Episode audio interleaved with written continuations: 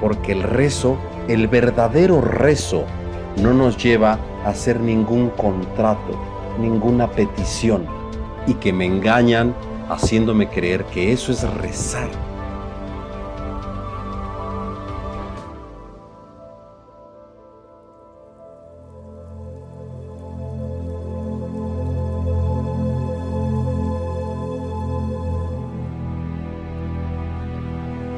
Entonces, ¿cuál es la forma correcta de rezar?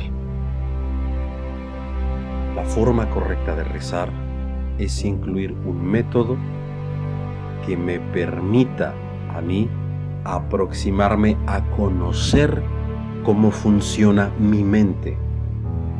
Que ésta deje de ser desconocida en su forma de operación, para irme apartando poco a poco de este estado contractual de acuerdos y de tratos con entidades inteligentes, cósmicas, celestes o celestes, que solamente se alimentan de mi sufrimiento y que me engañan haciéndome creer que eso es rezar. La forma correcta de rezar es primero darse cuenta que no es rezar y cuando damos cuenta de que no es rezar, estamos en mejor posición para poder recibir la información adecuada, la guía adecuada y el método adecuado de cómo sí ejecutar un rezo.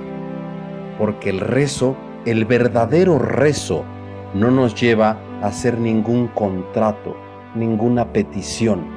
Nos lleva a tener valor sobre nosotros y nuestra mente para poder dirigirla, liberarla y utilizarla para el progreso del desarrollo del ser, del espíritu y la liberación de la hipnosis del alma.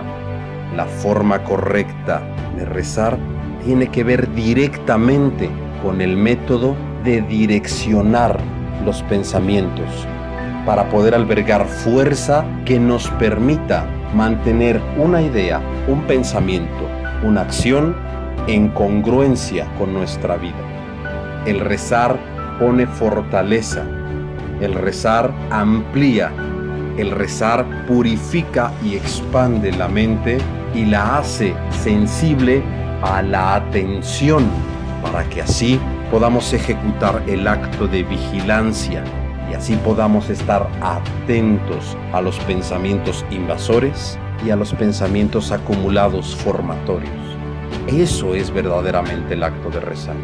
Rezar es un instrumento para la libertad y que las fuerzas que no quieren que sean libres los han engañado a todos.